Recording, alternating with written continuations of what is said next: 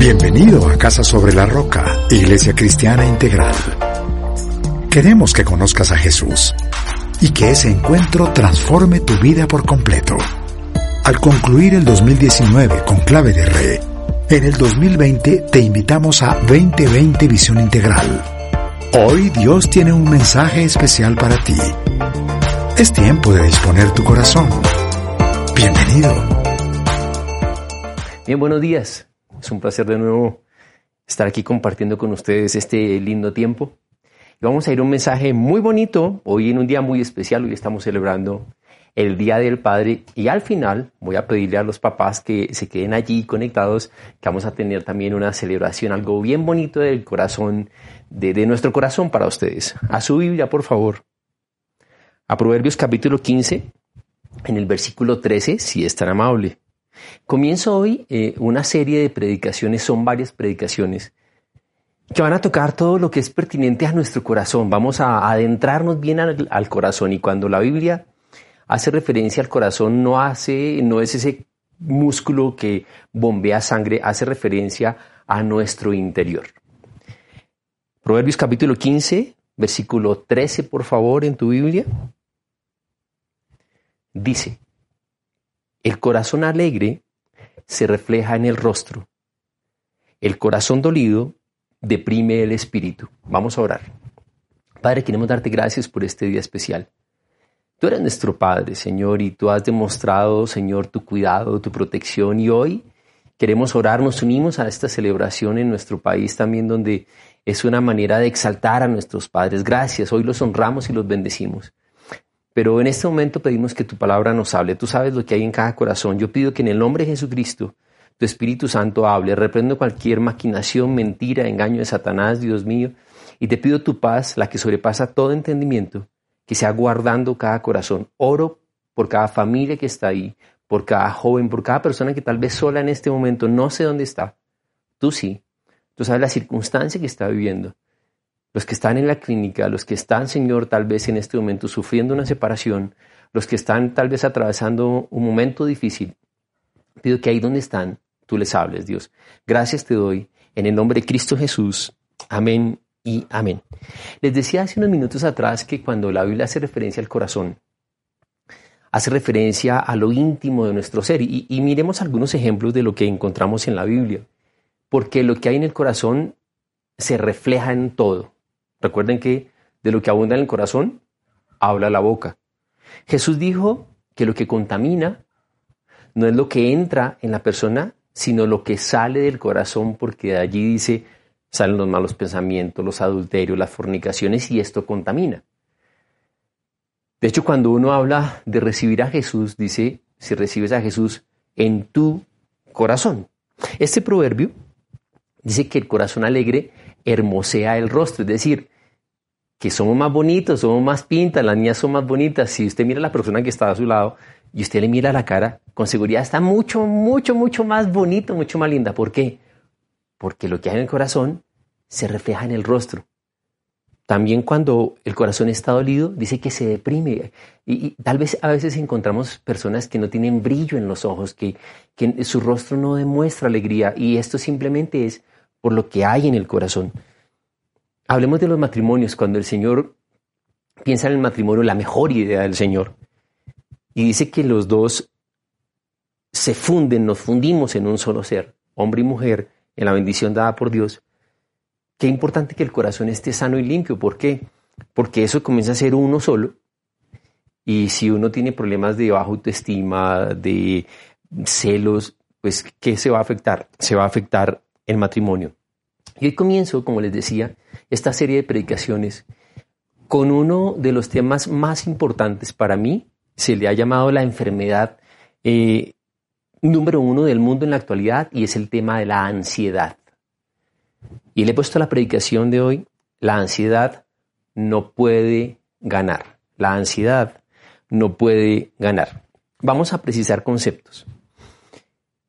Cuando usted mira, habla con psicólogos y hace una investigación así rápida, va a encontrar que la ansiedad es una emoción de miedo, de inseguridad, angustia que está producida porque la persona se siente amenazada. Lo que caracteriza a una persona ansiosa es el miedo, es la inseguridad. ¿En qué se diferencia de la depresión? La depresión se caracteriza porque la persona tiene tristeza por dentro. Recuerde que la ansiedad es más una sensación de inseguridad, miedo, tensión.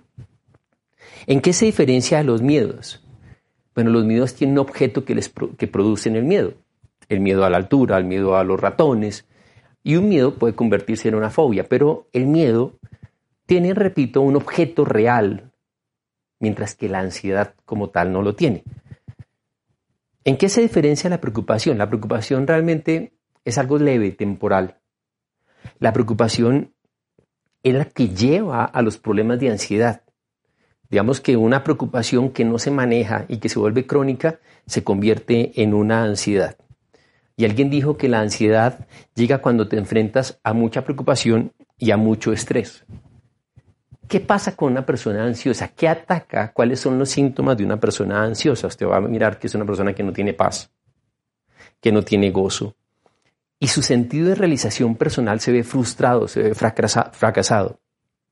Es, muy normal eh, o frecuente más bien que encontremos a personas que de alguna manera tienen una buena vida. No, no, son los grandes problemas, su economía está estable, su familia está bien, no hay temas de salud, pero que por dentro dice, no, no, no me hallo, de pronto se despiertan en la madrugada, no pueden conciliar el, sueño y normalmente eh, está acompañado de una opresión llena de pensamientos eh, amenazantes y de una experiencia espiritual, porque el tema de la ansiedad es un tema también espiritualmente muy fuerte. Y en parte son demonios molestando con opresiones, con pensamientos así obsesivos y amenazantes. Pues vamos a tocar este tema. ¿Cómo vencer la ansiedad, porque la ansiedad no, puede ganar hoy en día. Y lo primero que toco es el primer capítulo que llamo El engaño de la preocupación. Y estoy en Mateo capítulo 13, verso 22, cuando Jesucristo ha enseñado la parábola de la semilla. ¿Y por qué comienzo con el engaño de la preocupación? Porque recuerde que una preocupación se puede convertir en una ansiedad. Y la ansiedad comienza como una leve preocupación que se va incrementando. Mateo 13, 22. Dice, el que recibió la semilla que cayó entre espinos es el que oye la palabra, pero las preocupaciones de esta vida y el engaño de las riquezas la ahogan de modo que ésta no llega a dar fruto.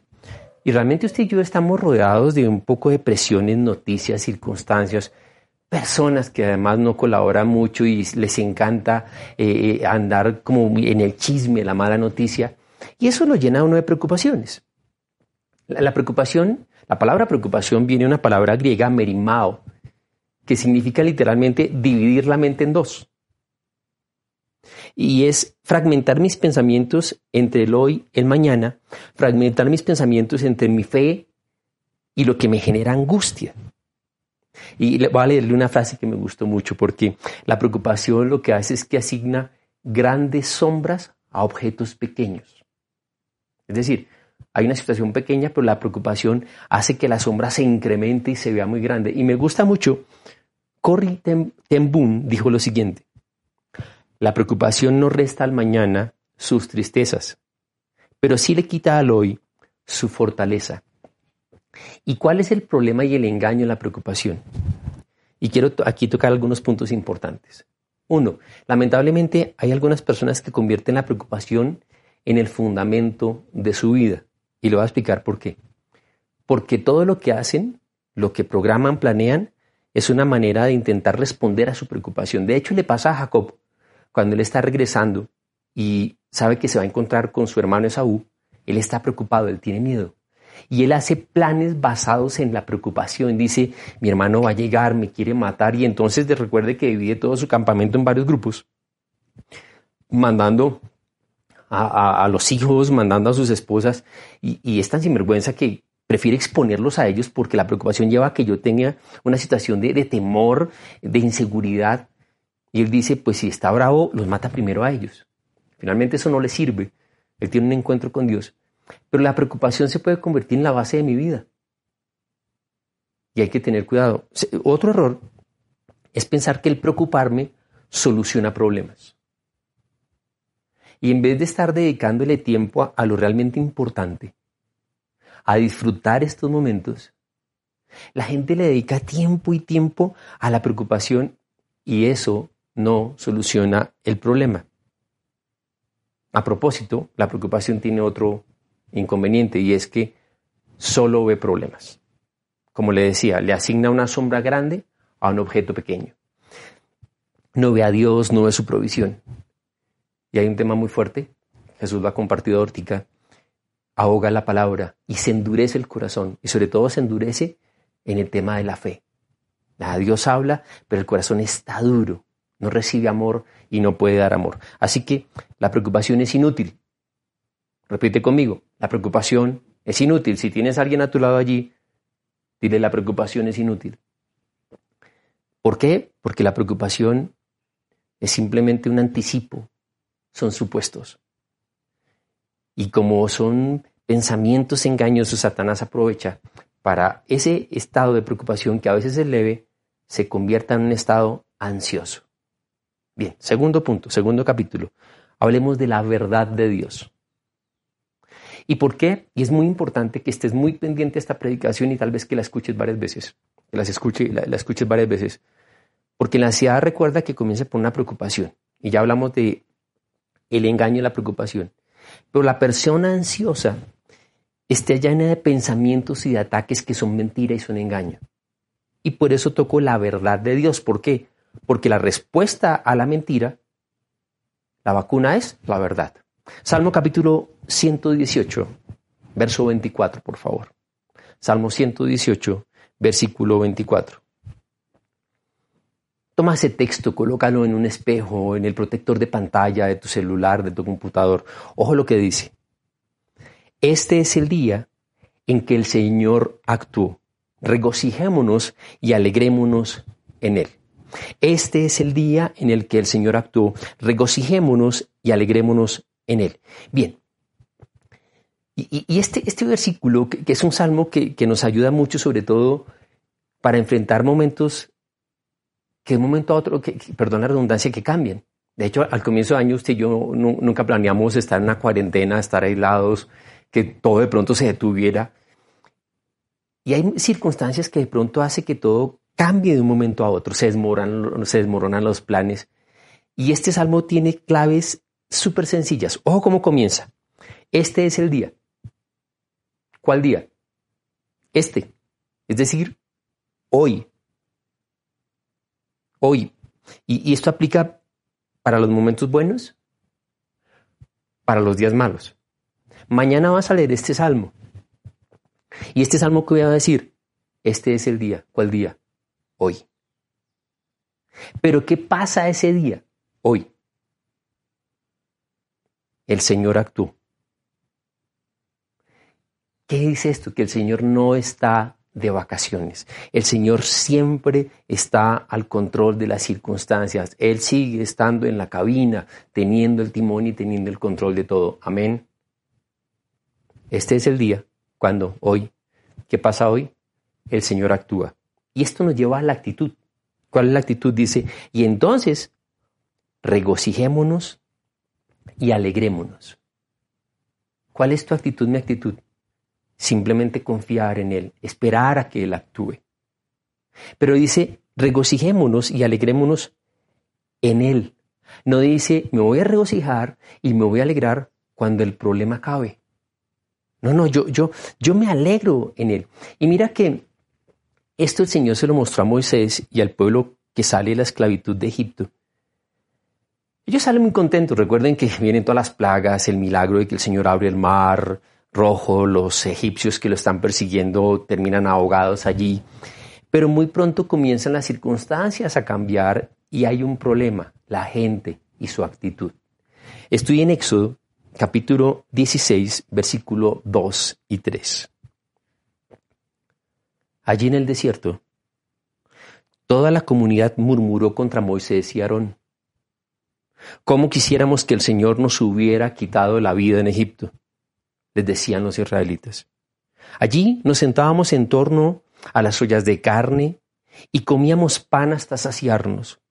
Ustedes nos han traído a este desierto para matar de hambre a toda la comunidad. E, esto parece mentira, porque ellos han visto a Dios obrar de una manera asombrosa.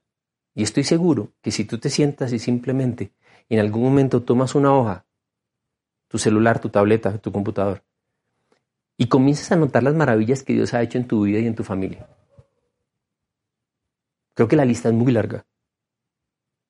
Pero de algún momento a otro, la preocupación, la ansiedad comenzó a llenar su corazón. Le voy a decir algo, esta gente debería estar dando seminarios de fe. Esta gente debería estar contando las grandezas de Dios. Esta gente debería tener una página en internet con seminarios, charlas. Venga, Dios es grande, hace maravillas. Yo quiero contarte. ellos tenían que invitarlos a programas de televisión, a noticieros. Cuéntenos cómo fue que Dios abrió el mar. Ellos tendrían que alimentar la fe de la gente. Ellos experimentaron el poder de Dios. Pero hubo un problema. Satanás comenzó a llenar su mente de mentira y de basura. Y comenzaron a quejarse en, tan en tal manera que dicen, preferíamos morir en Egipto.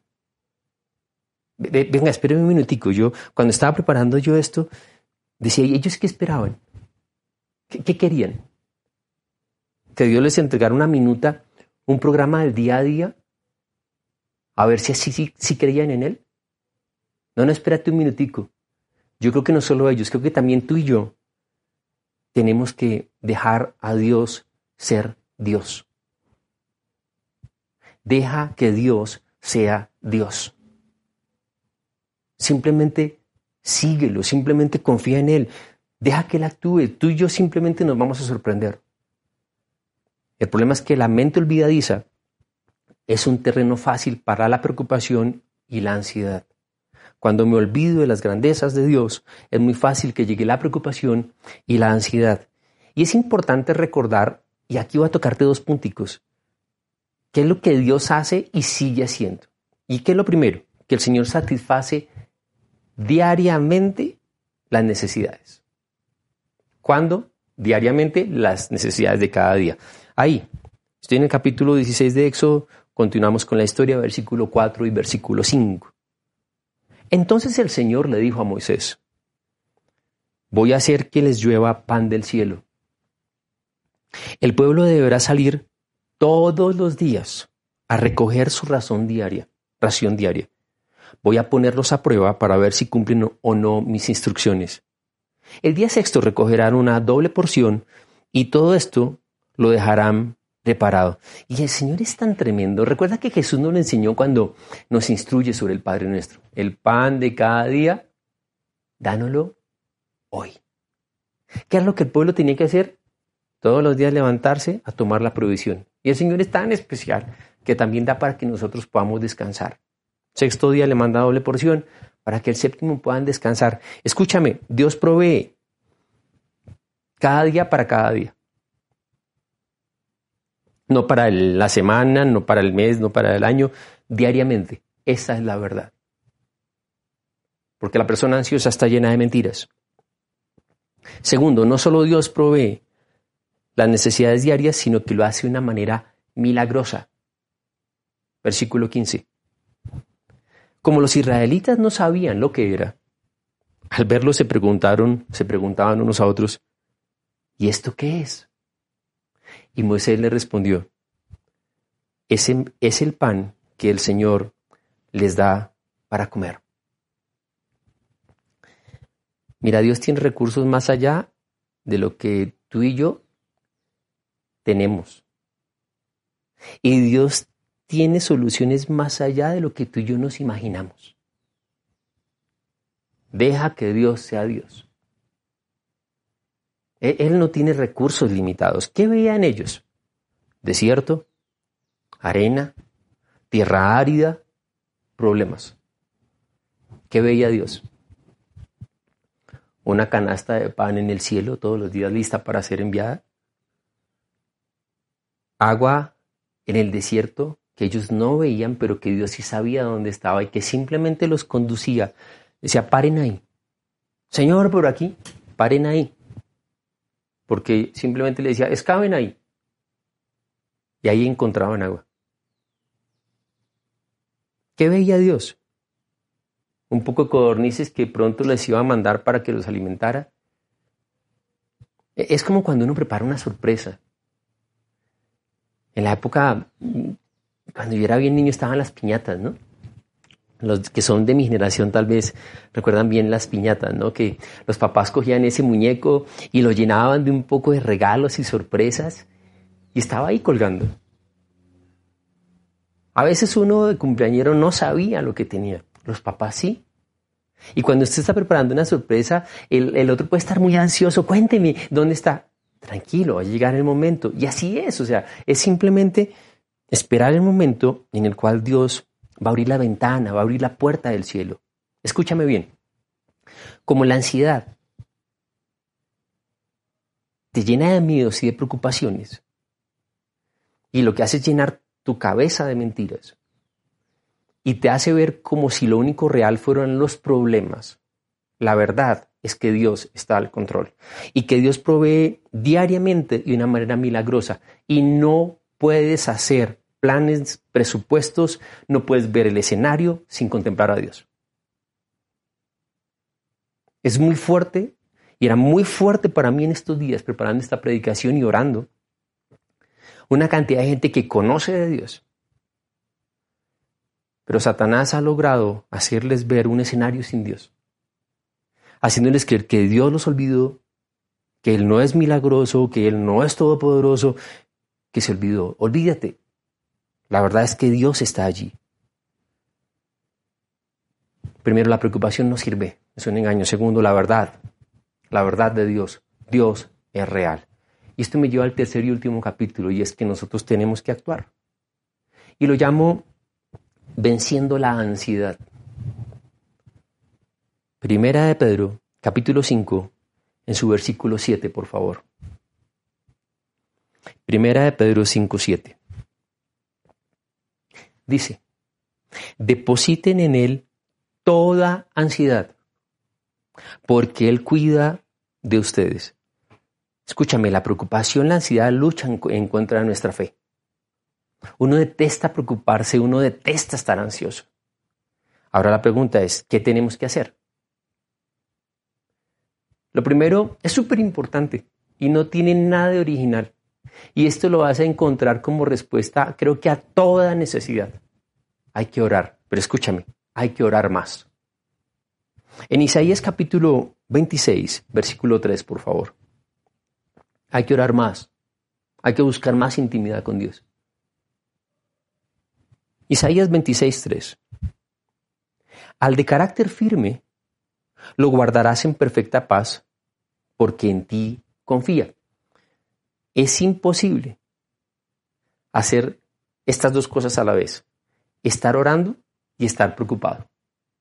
Es imposible porque cuando tú buscas un sitio, una hora, y comienzas a orar, eh, eh, yo sé que orar mentalmente es posible, pero no es lo más recomendable. Así sea en voz baja, haz el ejercicio. Porque es imposible que tú estés orando, exaltando a Dios, depositando en Él tu ansiedad y a que a la vez te estés preocupando. Porque cuando oro mi mente está enfocada en Cristo, mi mente está enfocada en mi Padre Celestial y es imposible entonces que aquellos pensamientos que son mentira tengan cabida en tu mente. Bien, escúchame bien. E, este texto de Pedro dice que depositemos en él toda ansiedad. ¿Cómo lo hacemos? Déjame yo te pregunto a ti. ¿Cómo deposito mi ansiedad en Dios? Y tú y yo vamos a encontrar simplemente dos opciones. Orar y alabar.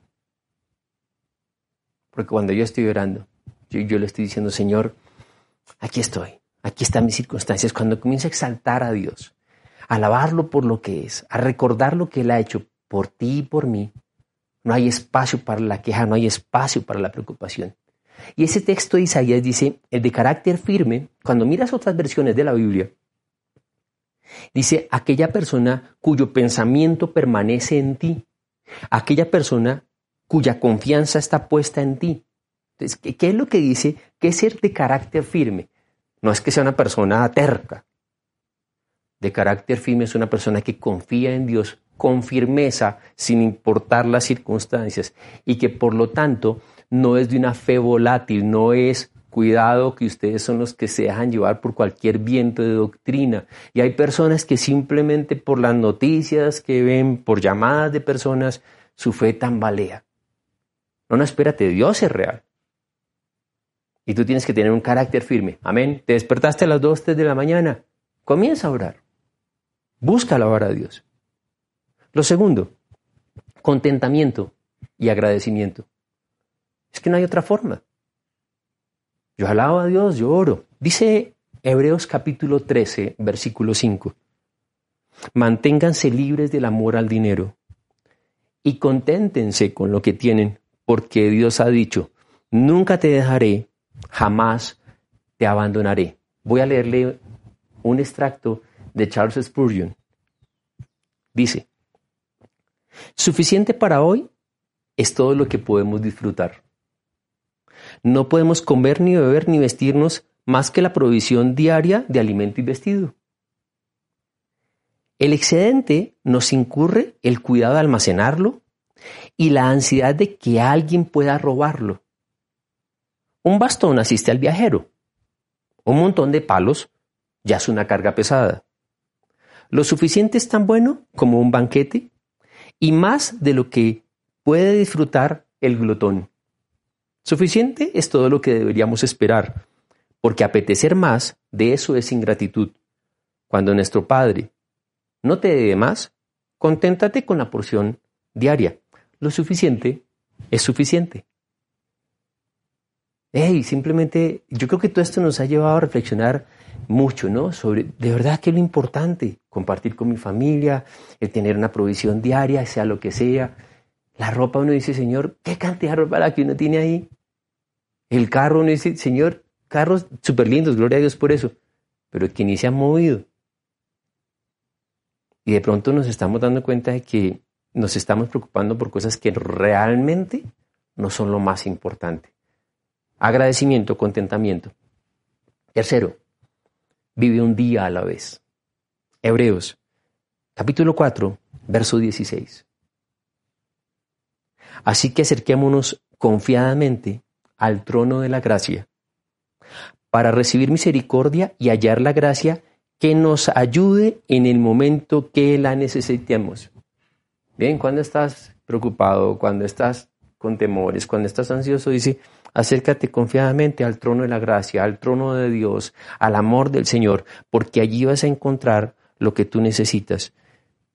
Dios sigue mandando maná, codornices, abriendo caminos donde no los hay, sacando agua en el desierto. Nunca sacrifiques el día de hoy por la preocupación de mañana. Disfruta el día de hoy, disfruta este tiempo. La ansiedad no puede ganar. Es un engaño y te está robando la paz, te está robando la alegría, te enferma. Y el sentimiento de propósito en tu vida se está arruinando. Quiero ir al Salmo 116, del 1 al 7. Salmo 116, del 1 al 7. Yo amo al Señor porque Él escucha mi voz suplicante. Por cuanto Él inclina a mí su oído, lo invocaré toda la vida.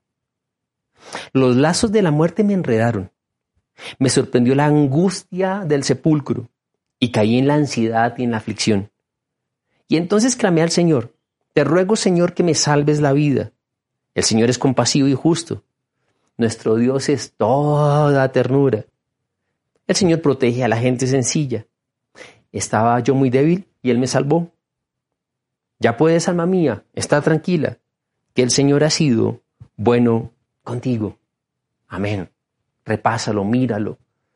Este salmo, como me gusta, como me encanta, porque incluso dice que le enredó el deseo de muerte, la angustia, pero que sabía que él estaba ahí escuchando con su ternura, con su amor y su cuidado. La ansiedad no puede ganar. Dios es real. Hay un bombardeo de mentiras, de opresiones, de pensamientos. La preocupación y el estrés se volvió crónico y llevó a la persona ansiosa. Y ya como dice ese salmo en el versículo 7, ya puedes, alma mía, estar tranquila, que el Señor ha sido bueno contigo. Amén. ¿Qué más bueno que Jesús cuando va a la cruz y carga sobre sí nuestro pecado, nuestra enfermedad? ¿Qué, más muestra de amor? Esa es la verdad. Ah, Dios nunca se ha olvidado de nosotros. Jamás puedes hacer planes sin contemplar a Dios. Así que recuerda, Cristo venció en la cruz, venció la enfermedad, venció la muerte, venció la ansiedad, venció la preocupación. Él es real. Vamos a orar. Pero quiero que tú tengas un tiempo allí para orar, no importa si estás con alguien ahí. Señor, queremos darte gracias. Porque es cierto, la preocupación leve el estrés temporal de pronto se va convirtiendo en algo crónico y Satanás aprovecha para llenar nuestra vida de inseguridad, de miedo y comienza uno a vivir una, un desasosiego en la vida. Y yo quiero clamarte no solo por mi vida, mi familia, sino por cada persona que está escuchando este mensaje. Dios, tú sabes muchos que no han podido dormir, que muchos están tal vez allí aprendiendo a manejar la ansiedad. Algunos están recurriendo al alcohol. Algunos comen por vencer la ansiedad. Algunos no saben qué hacer, Señor. Pero la ansiedad jamás puede ganar en nuestra vida porque tú eres real. Señor, yo pido que el Espíritu Santo derrame paz y muéstrales, Dios, revélate que tú eres real, que tú sigues proveyendo de una manera milagrosa, diaria. Nosotros te buscamos a ti, buscamos motivos de exaltarte. Señor, es fácil recordar lo que tú has hecho, es fácil ver cómo tú nos amas, cómo tú eres todo ternura, cómo tú cambias, Señor, el corazón que es ansioso y al de perfecta paz, al que confía. Tú le das ese descanso. Obra en el nombre de Jesucristo. Y gracias Dios, porque tú tienes cuidado de nosotros. En el nombre de Cristo Jesús. Amén y amén. Bien, yo no sé si es la primera vez que tú vas a hacer una oración de entregarle tu vida a Cristo. No sé si ya le has entregado tu vida a Jesús. Yo insisto mucho porque hay personas que puede que ya hayan escuchado mensajes cristianos, pero hablo de una manera sincera. ¿Quieres encontrar paz en tu corazón? Cristo es la paz. ¿Quieres vencer sobre la ansiedad? Cristo te da, el Espíritu Santo te guía. Y quisiéramos conducirte en esta oración. Quiero que repitas conmigo esta oración. Vas a decir así, Señor Jesucristo, en este momento abro mi corazón y te pido que entres en él. Te recibo como mi Señor y mi Salvador personal. Perdona mis pecados. Deposito en ti toda mi ansiedad porque tú eres real y tú cuidas de mí. En el nombre de Jesús. Amén. Sabemos que Dios llegó a tu corazón con una palabra especial. Repite en voz alta esta sencilla oración. Amado Jesús, te doy gracias. Reconozco que soy pecador, pero también reconozco que tú, Jesús, eres Dios, que te hiciste hombre, moriste y resucitaste te abro la puerta de mi corazón. Haz de mí la persona que tú quieres que yo sea. Te recibo ahora mismo como mi Señor y mi Salvador. En Cristo Jesús. Amén. Si acabas de hacer esta oración, la palabra de Dios dice que naciste de nuevo, que eres una nueva persona. Te invitamos a dar el siguiente paso en tu proceso. Somos una iglesia de amor y queremos acompañarte y ayudarte en esta nueva vida. Ingresa a www.casarroca.org. Conéctate, crece, sirve. Seguimos en contacto.